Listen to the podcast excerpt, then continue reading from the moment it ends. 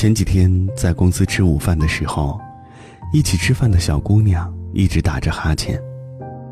我们都跟她开玩笑，是不是又追剧到深夜呀？谁知道姑娘放下筷子，一脸正色地说：“不是，因为我最近每天都十二点以后才睡。”我们几个瞪大了眼睛，因为白天的工作强度已经很大了。高度运转的大脑和一刻不停歇的方案，早已经把精力榨得干干净净。加班回到家，往往都已经很晚了。吃个晚饭，休息片刻，就该睡觉了，哪儿还有精力折腾到十二点？姑娘说：“下班后真的很累，但自己还有一大堆的课程要上。”怎么也得撑着上完，要不钱不是白花了吗？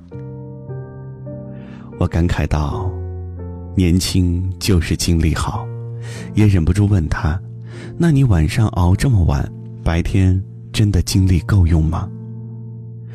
姑娘捋捋头发说：“肯定会困呐，但是感觉晚上没有虚度时间，还是很充实的。”我惊呆了半天。说：“那你很拼呢。”姑娘的近况我们都是知道的，早上刚来就哈欠连天，开会的时候经常开小差，有几次上班打瞌睡，差点被领导抓包，手上的方案也是状况频出，明显感觉整个人精神不好，大白天的就萎靡不振。不能说姑娘不努力。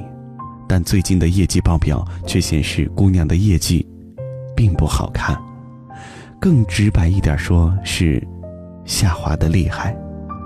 跟她一起合作的同事都感觉被拖了后腿，纷纷表示想换个搭档。尽管如此，姑娘依然我行我素，丝毫没有意识到自己这毫无章法的努力，恰恰是本末倒置。该休息的时候不休息。该工作的时候，又没精力工作。很明显，一个人的精力是有限的。如果基本睡眠的时间都不能保证，那白天就很难有足够的精神去对付高强度的工作，更别提高效完成了。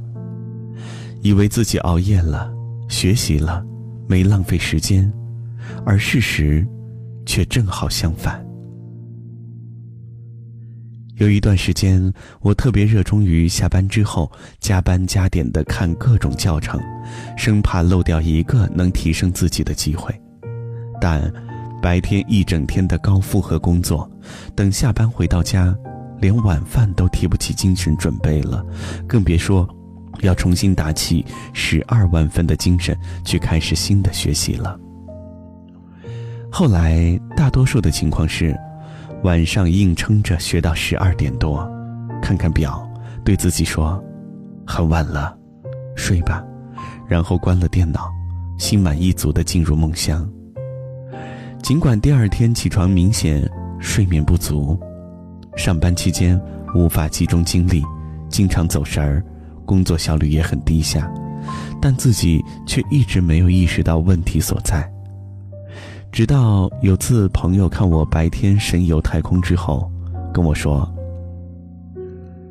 如果连最基本的精神质量都无法保证，你的熬夜充其量就是作秀给自己看，不具备任何效用。”那时我才如梦初醒，看看自己最近的工作状态，明显感觉心有余而力不足。因为缺乏休息时间，精神不济，短期还扛得住，时间一长，就像是那种感冒长期不好，脑袋昏昏沉沉，早晨起床丝毫不觉得神清气爽，反倒是头重脚轻。诚然，我相信很多人选择在下班后的休息时间疯狂充电，初衷都是积极向上的。想给自己再增加一点在竞争中脱颖而出的砝码，想在芸芸众生里再出色优秀一点点，想凭借自己的辛苦付出早一点实现财务自由。但是，这一切的前提都应该是不以牺牲健康为代价的。年轻的时候总是心比天高，喜欢一切带有仪式感的东西，想拼命，想出名，想加足马力换一个精彩人生。可是，很多时候我们都忽略了自己是否能正确对待产出比，误认为自己消耗了时间精力，是朋友圈里最拼命的那个人，这就是努力了。其实却不然，付出了时间和精力，一定也要得到相应的知识增长回报，才算值得。否则，这种玩命式的努力，只是给自己的心理安慰罢了。当社会竞争越来越激烈，越来越多的我们都不自觉地加大负荷，想拼命一点，再拼命一点。然而，越是不肯放松，越容易被盲目无效的努力冲昏头脑。我们熬夜，我们废寝忘食，我们牺牲社交休闲的时间，甚至认为和朋友煲个电话粥、看个八点档，都是在浪费生命。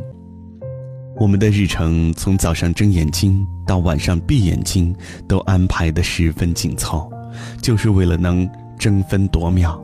提升自己，但更多的时候，这种自嗨式的努力所获得的回报，却远远小于有成果输出的有效努力。大家都不甘于落后于人，所以一分一秒都不想浪费。要知道，熬夜不等于努力，每晚加班加点也不代表你就真的拼命了。你要努力，但不是盲目无效的努力。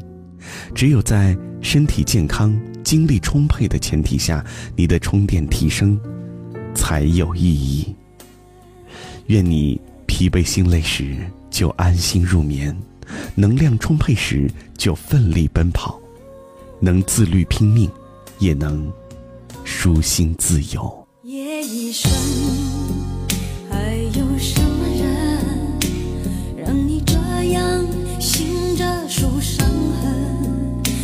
为何临睡前会想要留一盏灯？你若不肯说，我就不问。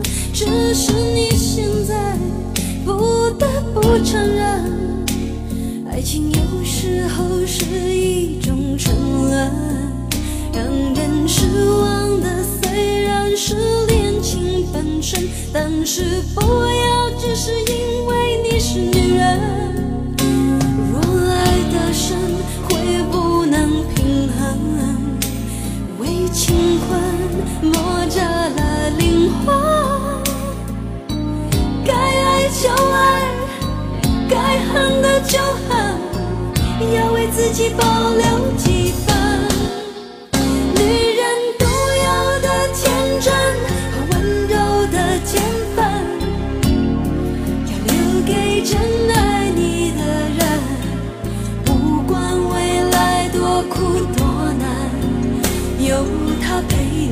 完整。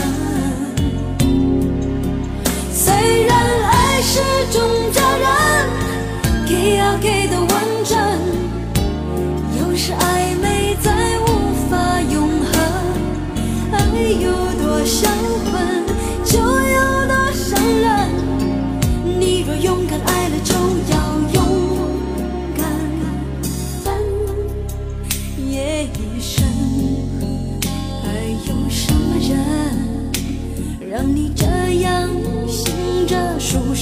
痕。